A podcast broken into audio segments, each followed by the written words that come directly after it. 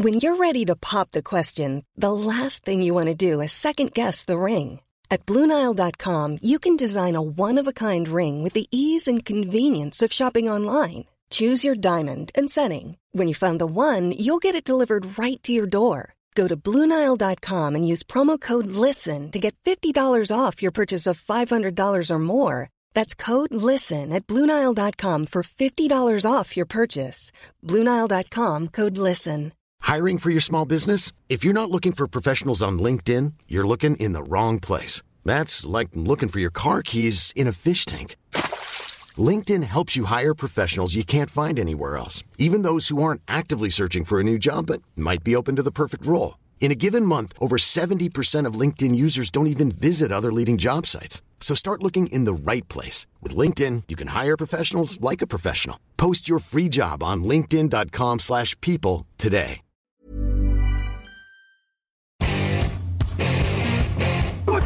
天上，咱们是天上，站起来，站起来，咱们是天上，咱们是天上。Bonjour à toutes et bonjour à tous, un nouveau podcast draft, une pastille, c'est-à-dire un podcast consacré à la draft d'une franchise. Et aujourd'hui, on va aller sur le Purple Rain, on va aller sur les Vikings du Minnesota, le Skull, et on va vous proposer, voilà, deux scénarios pour leurs trois premiers choix de draft, et puis une bonne affaire le samedi de la draft, c'est-à-dire entre les tours 4 et 7. Donc deux scénarios, je vais en proposer un, mais surtout en premier, c'est Grégory Richard qui va vous proposer ce scénario. Salut Greg, ça va Salut Jean-Mi, ça va toujours et j'espère que toi aussi. Bonjour à tout le monde. Eh oui, bien sûr, là c'est super, on approche de la draft, on vous le rappelle, on sera en direct pour le premier tour dans la nuit du jeudi 27 avril, mais également en direct avec nous, venez pour les choix, pour les tours 2 et 3, la nuit du vendredi 28 avril. Donc voilà, le premier choix des Vikings, c'est le choix numéro 23. Et là, on peut partir dans vraiment beaucoup, beaucoup de directions, que ce soit en attaque ou en défense. Écoutez, on va vous proposer deux scénarios. Et Grégory, je vais te laisser la main pour nous proposer ton choix avec le numéro 23. Bah, je vais pas être très très original et en l'occurrence je suis parti sur un euh, receveur parce que ça me paraît quand même quelque chose d'assez euh, d'assez important hein, pour, pour vraiment développer cette attaque là. Non pas qu'elle ait été infamante la saison dernière. Il y a quelques petits points d'interrogation ici et là. On a vu que la ligne avait réussi à franchir un palier. Je suis pas sûr qu'avec le poste de quarterback, même s'il y a quelques rumeurs qui circulent, euh, le 23e choix soit vraiment approprié. Du coup, voilà, je suis parti sur un receveur. Il faut quand même remplacer Adam Thielen qui a été libéré pendant l'intersaison. Il faut peut-être trouver un profil un poil différent de ce qu'on a pu avoir euh, jusque-là du côté de, Minneapolis, avec peut-être un peu plus de vitesse encore. On sait que leur receveur de possession euh, capable de faire énormément de choses, euh, ils l'ont. Hein. peut-être le futur receveur à 2 milliards, sait-on jamais avec Justin Jefferson, ils l'ont. maintenant, justement, il faut peut-être lui apporter un joueur qui puisse faire en sorte de mettre un peu moins de pression sur Jefferson, de, de faire en sorte qu'il soit un peu moins en double team, un peu plus oublié. Et en l'occurrence, l'arme fatale, s'il est toujours disponible en 23e choix, parce que ça peut être un receveur qui peut monter très très haut malgré tout, c'est Flowers, receveur de Boston College. À mon sens, avec Jackson Smith Jigba, c'est peut-être le receveur qui est en train vraiment de grimper de plus en plus dans la hiérarchie dans ce premier tour, notamment parce que il a un profil qui plaît de plus en plus dans cette copycat league, entre, entre guillemets, c'est-à-dire cette capacité, ce receveur capable d'être euh, euh, un vrai danger en yards après réception, d'être un véritable avaleur d'espace euh, plein centre. On peut trouver tous les comparatifs qu'on veut, mais en tout cas, il y a du style de jeu qui peut, qui peut être assez similaire à du Tyreek Hill, notamment quand il, évoquait du, quand il évoluait pardon, du côté de Kansas City, à ce type de receveur-là, typiquement les receveurs de, de San Francisco par exemple. Donc, donc voilà, assez petit de taille. Donc encore une fois, c'est peut-être pas un receveur qui s'accommodera, on va dire, à tous les systèmes. Après, on peut très bien être dans une idée de le mettre principalement dans le slot dans un premier temps, peut-être mettre un peu plus qu'Eddie Osborne sur l'extérieur. En tout cas, en receveur, on dira numéro 2, receveur écarté numéro 2 dans un premier temps et voir un petit peu comment Zay Flowers peut progresser petit à petit. Mais il a vraiment ce profil assez différent dans le sens où ça peut être vraiment une pile électrique de cette attaque de Minnesota pour vraiment booster encore un peu plus euh, cette attaque, lui donner une autre euh, caractéristique, on dira, et euh, permettre justement, comme je le disais à Jefferson, de se faire un peu plus oublier pour punir encore un petit peu plus les backfields défensifs adverses. Ah oui, c'est ça, ça serait un super complément aux côtés de Justin Jefferson, parce que comme tu l'as dit, il est très rapide, il est très vif aussi. C'est pas, c'est deux choses différentes. Vous savez, la vitesse pour attaquer la profondeur, il peut le faire, mais la vivacité aussi pour attaquer les zones intermédiaires dans le slot, il récupère une petite passe de 4-5 yards et il t'en fait 12 avec ces 4-5 yards. Donc du coup, c'est très très intéressant. Après, peut-être la petite limite, c'est même pas tant le gabarit, c'est peut-être les problèmes de drop. Il en a fait peut-être un petit peu trop, mais bon, en même temps, il a été tellement utilisé à Boston College que donc forcément ben, il y a un petit peu de déchets, puis il n'avait pas forcément un quarterback qui lui lançait à chaque fois précisément là où il le fallait. Mais sinon, oui, c'est un super joueur. Euh, Zeflower, s'il est encore disponible, voilà, comme tu l'as dit, c'est la question. Il pourrait partir même plus haut que ça. Mais s'il est encore disponible, ça serait un très très beau choix du premier tour pour les Vikings du Minnesota puisque c'est le principe de nos franchises, je vais proposer une alternative et peut-être une alternative que vous attendez pas, puisque je vais vous parler de Bijan Robinson, voilà, le coureur de Texas. Alors lui aussi, déjà, s'il est encore disponible.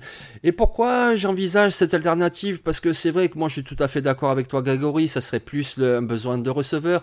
Mais quand même, quand même, on entend de plus en plus et depuis un petit moment déjà des rumeurs sur Dalvin Cook comme quoi il pourrait être échangé, transféré parce que ben, il a une blessure, parce qu'il a un gros salaire, parce qu'il est peut-être pas content, parce qu'il y a un peu des soucis avec l'organisation. Donc sait-on jamais? Sait-on jamais si le soir de la draft il trouve un partenaire pour un échange, ben tu fais quoi après.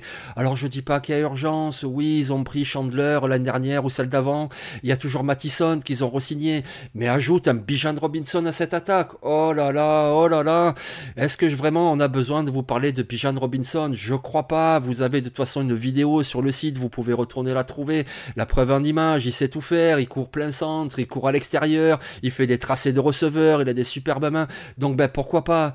Évidemment, c'est si Dalvin Cook part, parce que sinon tu pars dans une autre direction, comme celle de receveur. Mais sinon, tu peux envisager ça aussi. Bijan Robinson, franchement, il est meilleur que Dalvin Cook et il coûtera moins cher. Donc, euh, moi, je trouve que ça serait une très bonne option s'il est disponible. Après, c'est juste une alternative parce que je te rejoins. Le poste de receveur un peu dynamique pour compléter Justin Jefferson, ça serait vraiment un très bon choix pour les Vikings. Les Vikings du Minnesota qui n'ont pour l'instant, ça peut bouger le sort de la draft, mais pour l'instant, ils n'ont pas de choix. Au deuxième tour, donc on va passer au troisième tour. Et là, pour le troisième tour, toi, Grégory, tu pars en défense. Oui, je retourne en défense parce que le besoin de receveur était prégnant en attaque, le besoin de cornerback l'est aussi. Alors je garde, à l'esprit qu'ils ont racheté des DB assez haut l'année dernière, mais il y a eu quand même beaucoup de cuts euh, réalisés justement euh, pendant, pendant l'intersaison. Donc, du coup, on en vient à se demander un petit peu euh, quelle va être la solution un petit peu euh, idéale pour, euh, pour trouver une solution justement au niveau de ce, backfield défensif. Je suis parti sur un joueur qui est une grosse, une grosse curiosité pardon, de, de l'intersaison, puisqu'il s'agit de Riley Moss, hein, joueur que j'avais cité dans un précédent podcast, et donc, dont on a vu qu'il a été vraiment le leader défensif, ou en tout cas le leader euh, du backfield défensif d'Iowa, l'excellent backfield défensif d'Iowa euh, ces dernières années, une énorme capacité à punir le quarterback adverse, hein, un nombre d'interceptions assez incalculable, euh, joueur en plus doté d'une taille assez intéressante, en tout cas d'un bon gabarit, puissance assez, assez notable quand même. Hein. Il a évolué dans la Big Ten, euh, qui est quand même extrêmement réputé pour son jeu au sol. On a vu qu'il n'avait pas peur des low plaquages non plus. Je l'ai dit en termes d'interception, c'est un joueur qui, euh, a un bon sens de l'anticipation et qui n'hésite pas justement à, foncer quand il sent que le pic euh, a, reniflé l'odeur du sang, on va dire. Donc voilà, il y a beaucoup de qualité, je trouve, pour un joueur qui a annoncé au troisième tour. Alors, certains joueurs certains auditeurs se sont un peu offusqués quand sur le, quand sur le top 100 du site, je l'ai listé en tant que DB parce que c'est une réalité aussi. Il y a beaucoup de franchises NFL qui peuvent éventuellement considérer comme un free safety. C'est pas forcément quelque chose que, qui m'apparaît comme, comme indéniable, comme, ah, comme sûr et certain à l'heure, à l'heure actuelle. Cornerback, ça paraît sa position préférentielle, surtout qu'on a vu qu'il avait vraiment une vitesse assez notable en plus des qualités que j'ai déjà citées. Donc voilà, tenter ce, pari-là pour en plus en faire, je trouve, un binôme assez intéressant et intrigant avec un Andrew Booth qu'on espère revenir à 100% après sa blessure. Ça me paraît quelque chose d'assez euh, voilà, d'assez intéressant pour, pour le nouveau coordinateur défensif, Brian Flores. Euh, oui, exactement, exactement. Euh, cornerback, oui, je pense aussi, mais aussi pourquoi pas safety? Je veux dire, c'est pas péjoratif de dire non, il pourra pas être cornerback, il pourra être cornerback. Mais je veux dire, c'est quelqu'un qui, moi, me paraît vraiment très à l'aise. Si tu le mets dans un système de zone comme ça, tu peux le balader et tu vas considérer, allez, cinq arrières défensifs. Alors oui, je veux bien, tu vas en mettre un vraiment sur le meilleur receveur adverse. À la limite, il va être en main, allez, si tu veux. Mais après, tu peux balader aussi un petit peu les joueurs et c'est un joueur très intéressant. Il sait faire beaucoup de choses.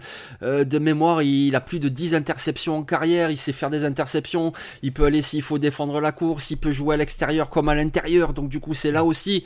Je l'ai pas, je l'ai pas, je l'ai pas dit, mais 3 pick six aussi. Hein, voilà, voilà, donc du coup tu peux le balader un petit peu de partout pour feinter les attaques adverses, donc c'est là aussi c'est pas de dire non ça sera un free safety, non c'est de dire que tu peux le balader intérieur, extérieur et t'en servir comme ça d'une pièce d'échec, donc oui moi je trouve que ça serait une très bonne idée pour euh, Minnesota, pour cette secondary là où ça manque petit peu d'assurance. Oui, j'oublie pas Harrison Smith, évidemment, mais ça manque après un petit peu d'assurance. Il y a des joueurs talentueux, voilà, comme tu as dit, Booth, Ciné, Evans, c'est des joueurs très jeunes, mais il faut, voilà, Byron Murphy, puis tu rajoutes un Riley Moss qui peut faire beaucoup de choses, et c'est comme ça que tu feintes les adversaires.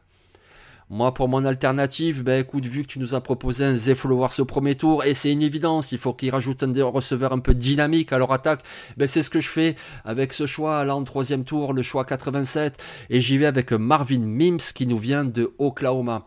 Alors Marvin Mims, s'il est toujours disponible au choix 87, bien sûr, il peut en partir un petit peu avant. Ben, c'est un receveur qui est très explosif et qui a été constant ces trois années avec Oklahoma.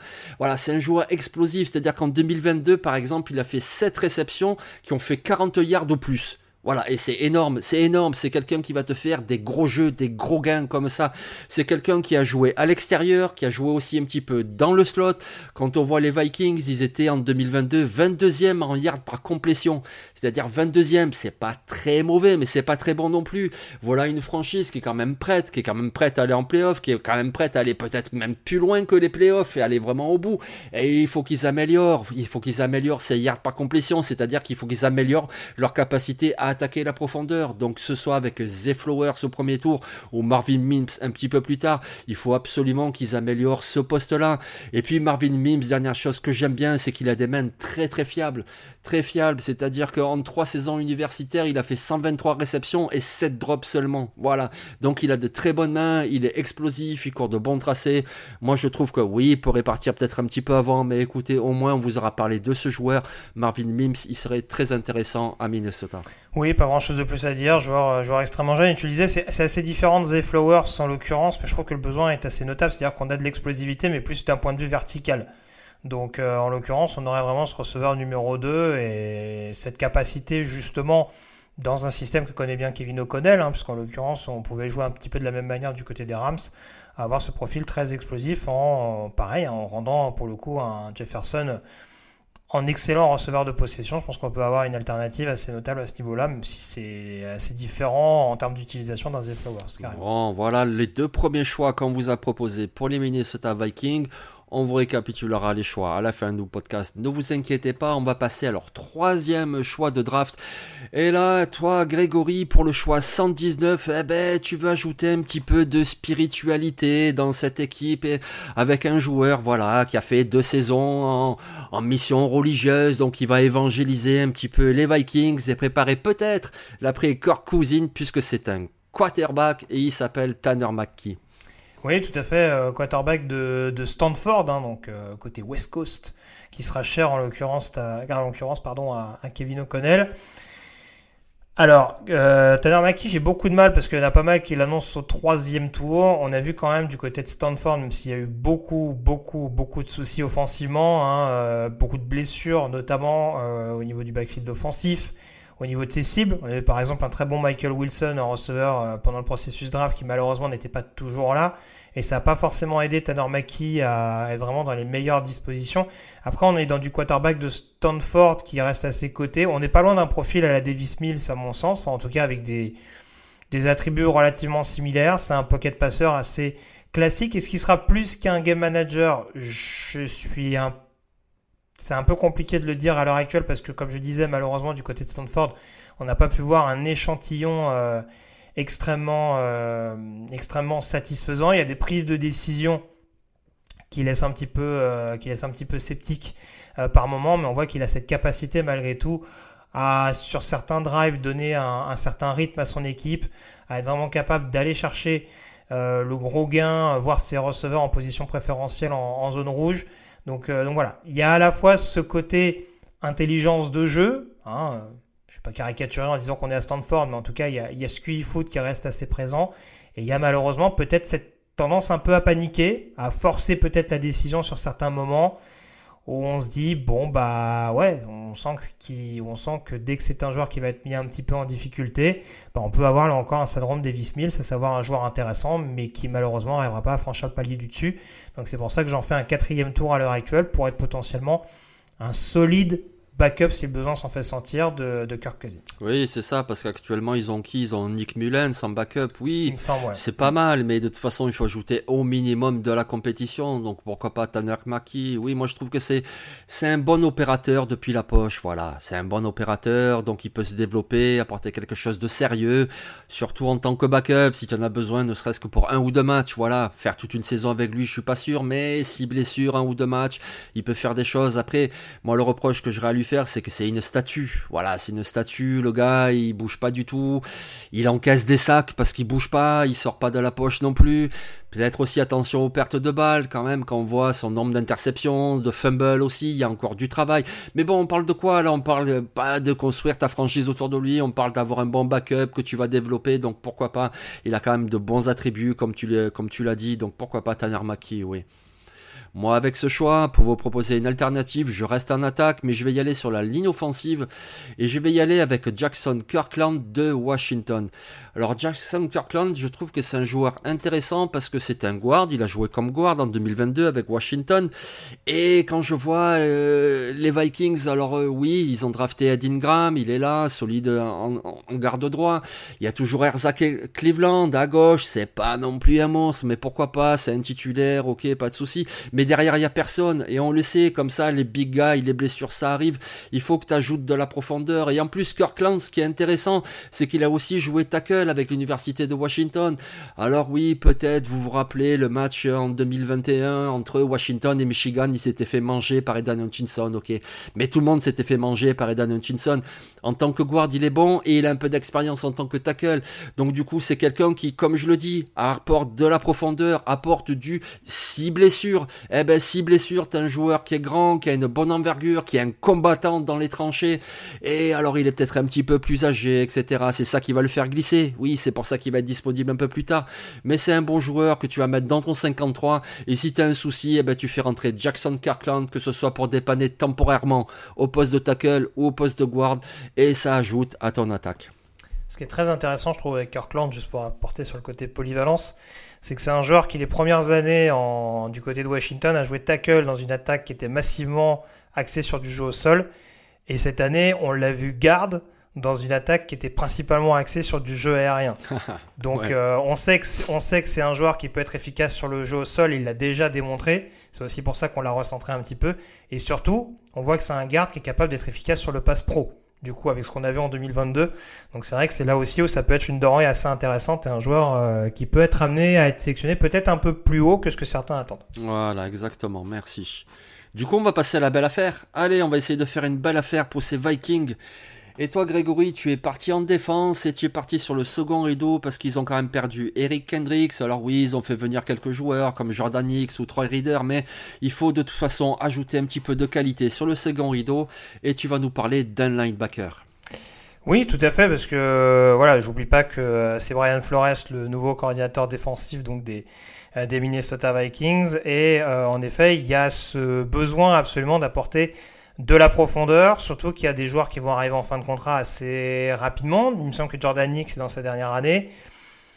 Sans vouloir lui faire offense, on n'a pas forcément vu énormément de Troy Dye, euh, quel que soit le coaching staff qui a été mis en place du côté de Minneapolis. Donc il y a peut-être aussi la volonté de remixer un petit peu tout ça pour essayer de voir un petit peu ce qu'on peut, euh, en obtenir euh, par la suite. C'est pour ça que j'ai choisi la direction d'un linebacker et d'un joueur qui va peut-être un petit peu sous-côté dans ce processus draft, à savoir Isaiah Moore, linebacker euh, State, linebacker qui sait faire pas mal de choses en l'occurrence, qui n'a pas été forcément épargné par les blessures, avec une blessure au genou notamment au cours de la saison 2021, mais qui a été un leader défensif incontestable du côté d'NC State, de par sa capacité à faire énormément de choses. Il a joué middle linebacker classique, parce que comme je le disais, il n'y a pas que lui en l'occurrence, mais du côté du Wolfpack, il y a eu énormément de problèmes de blessures sur le, deuxième rideau. Donc du coup, on lui a demandé d'être à la fois middle linebacker, donc être, vraiment un run stopper euh, pur et dur, sur lequel il a quand même été extrêmement intéressant. Euh, je regardais un petit peu, mais il fait quand même 15 plaquages pour perte en 2022. Pour un middle linebacker, c'est quand même pas ce qu'il y a plus déconnant. Son rôle, principalement, c'est un rôle euh, de will, euh, donc de linebacker côté faible. On va lui demander de faire énormément de choses, de couvrir énormément de terrain, euh, d'être, d'apporter de la vitesse et d'être hyper efficace en poursuite. Et ça, il a la capacité pour le faire. Il a des très bons instincts, une bonne capacité de plaquage, comme beaucoup de linebackers d'NC State. Et donc, encore une fois, je pense qu'aux alentours, peut-être du cinquième tour, je serais quand même très étonné qu'il descende plus bas. Je pense que Minnesota serait peut-être inspiré d'essayer de trouver un petit peu de profondeur avec ce joueur-là euh, pour, euh, pour voir éventuellement euh, comment il est capable justement de s'intégrer dans cette, dans cette hiérarchie. Et encore une fois, de par sa capacité, comme je disais, à avoir une certaine, une certaine lecture de jeu et euh, une bonne science du plaquage à être efficace notamment sur l'équipe spéciale dans un premier temps. Ah oui, c'est un joueur très intéressant. Hein. Je veux dire, Isaiah Moore, c'est euh, en NCAA, c'est 55 matchs et 55 fois titulaire. Voilà, déjà ça vous pose un petit peu le bonhomme. Et puis je suis tombé sur une stat qui m'a un petit peu comme ça interpellé. Je veux dire, c'est un joueur, vous l'aurez déjoué, il est très physique. Voilà, comme tu l'as décrit, il va tout le temps au charbon, au mastic, il est très physique. Et en 2022, il a concédé aucune pénalité. Voilà, aucune pénalité. Voilà, il est très propre en même temps, alors que c'est, c'est, un fracasseur. Il y va, il défonce tout, et, mais en même temps, il est très propre, il est très intelligent. Donc oui, forcément, au cinquième tour, il faudra pas trop tarder pour le récupérer. Et oui, voilà, dans ton rotation de linebacker, pour ton équipe spéciale, c'est vraiment un joueur très intelligent. Donc c'est, ça serait juste un choix parfait.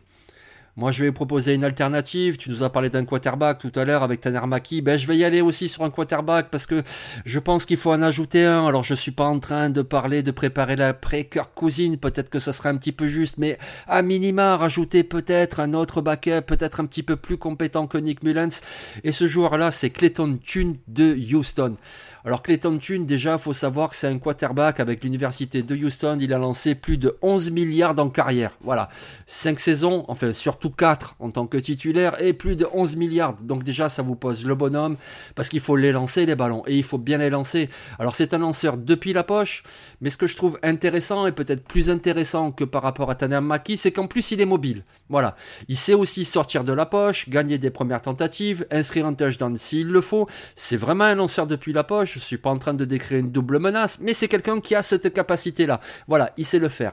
Après, évidemment, il n'est pas parfait, sinon il partirait au premier tour ou au deuxième tour. Voilà, notamment, c'est un problème d'interception. Il a lancé 10 en 2020, 10 en 2021, 10 en 2022. Bon, en même temps, il est régulier. Voilà, on sait qu'avec lui, c'est 10 interceptions par an. Donc, il va falloir qu'il travaille là-dessus. Mais pour vous décrire un petit peu ce problème-là, c'est pas tant un problème de précision. N'imaginez pas un quarterback qui est pas précis, etc. Non, il est plutôt précis, mais c'est plutôt un quarterback, comme je vous l'ai dit, il a déjà lancé plus de 11 milliards en carrière, donc c'est quelqu'un qui a l'habitude de faire plein de jeux, plein de gros jeux, et donc du coup, ben oui, ça va passer, ça va passer, je vais réussir, ça va passer, et quand il doit pas lancer, il lance quand même et ça passe pas. Et c'est pour ça qu'il a un petit peu trop d'interceptions. Donc c'est pas un problème de précision à corriger via la mécanique ou je sais pas quoi, c'est plus dans la prise de décision. Il y a des moments où il devrait juste s'abstenir, lancer le ballon par terre ou en touche, et puis c'est réglé. Voilà, il va falloir qu'il améliore ça, parce que sinon, c'est un très bon lanceur depuis la poche, c'est un très bon leader d'équipe, c'est ce qu'on demande aussi à un quarterback et même à un backup d'être quelqu'un comme ça, de sérieux, de fiable, d'être aimé de ses coéquipiers. Et puis, eh ben, il a du potentiel. Voilà, c'est un bon lanceur depuis la poche et en plus, il est mobile. Donc, pourquoi pas miser comme ça une petite pièce, allez, on va dire, peut-être même au quatrième tour, je dirais, sur Clayton Tune, hmm. le quarterback de Houston. Si on prend en comparatif avec un joueur qui a joué à la même université, euh, il y a un côté qui est Skinum. Ah ben oui, oui, oui, c'est vrai. Oui, avec un peu plus de gars, quoi, un peu plus de gabarit, ouais, à peine un peu plus, mais oui, effectivement. Le, côté ça passe ou ça casse, le côté hyper vertical. Euh, c'est vrai qu'il y en a beaucoup qui vont, enfin, il y en a beaucoup qui mettaient à son discrédit, on dira, le fait qu'il évoluait avec Tangdell, qui était vraiment la la figure de pro offensivement. Après, il va pas, il va pas regarder autre part parce qu'il a un bon receveur, donc. Euh, donc je te rejoins là-dessus, c'est très spectaculaire, mais c'est sûr que ça peut être un petit peu à, double tranchant, mais voilà, Paris séduisant sur le, sur le papier, surtout qu'en effet il y a cette mobilité louable. Voilà, on parle d'un pari de toute façon, pas de bâtir votre franchise là-dessus. Il y a des défauts à, et à corriger, mais écoutez, ça serait déjà un bon backup à minima. Et puis il me semble que l'entraîneur des Vikings, c'était un quarterback lui-même. Donc euh, je, voilà, je pense qu'il aura de quoi avoir l'œil pour euh, qu'est-ce qui va pas, qu'est-ce qu'on va corriger, on va te faire travailler et ça va aller. Donc voilà, pour les Vikings du Minnesota, on vous a proposé deux scénarios parmi 150 possibles. Écoutez, on vous a proposé un premier scénario avec Greg. C'est-à-dire au premier tour, prendre le super receveur, le très vif, le Z Flowers. Voilà, si vous aimez Kirk Cousins, eh ben, offrez-lui des fleurs et ça fera vraiment l'affaire avec ce receveur. Au troisième tour, pourquoi pas le cornerback blanc, Riley Moss. Et oui, les blancs savent sauter. Voilà, petite référence à un film culte. Si vous l'avez pas vu, faut absolument le voir. Les blancs ne savent pas sauter. Ça date un petit peu, mais c'est un très très bon film. C'est très, c'est très 2023. Ouais, ouais. C'est mon côté boomer. Désolé, écoutez. mais il y a des choses bien aussi dans l'ancien temps. C'était pas mieux avant, mais il y avait aussi des bonnes choses. Et ce film-là en fait partie. Le 79, ben, un quarterback, un backup, pourquoi pas Tanner Maki de Stanford. Et puis un très très bon linebacker, Isaiah Moore, le puissant, le physique linebacker de North Carolina State. On vous a proposé un deuxième scénario, pourquoi pas l'électrique Bijan Robinson, le super coureur qui sait tout faire, qui peut vous redynamiser votre attaque. Imaginez une attaque avec Justin Jefferson et Bijan Robinson. Eh ben voilà, comment vous les arrêtez? Ben vous les arrêtez pas, Skull. Ah, au troisième tour, pourquoi pas un receveur dynamique comme Marvin Mims d'Oklahoma, un joueur avec des mains très sûres et beaucoup de vitesse, donc il est juste parfait. Pourquoi pas le guard et puis qui a un petit peu d'expérience en tant que tackle aussi, Jackson Kirkland. Donc c'est intéressant pour être un sixième homme sur la ligne offensive. Il va te dépanner si tu as des blessures. Et puis un quarterback, un autre quarterback pour être un backup qui s'appelle Clayton Tune. Il nous vient de l'université de Houston. Ben merci Grégory pour ce scénario. Bah, merci à toi, Jean-Mi, puis à très vite. Et à très vite, les amis. Dès demain, une nouvelle pastille. Et on te retrouvera d'ailleurs, Grégory, avec notre ami Tonio.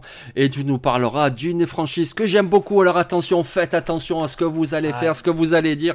Ce sont les Jaguars de Jacksonville. Allez, ciao.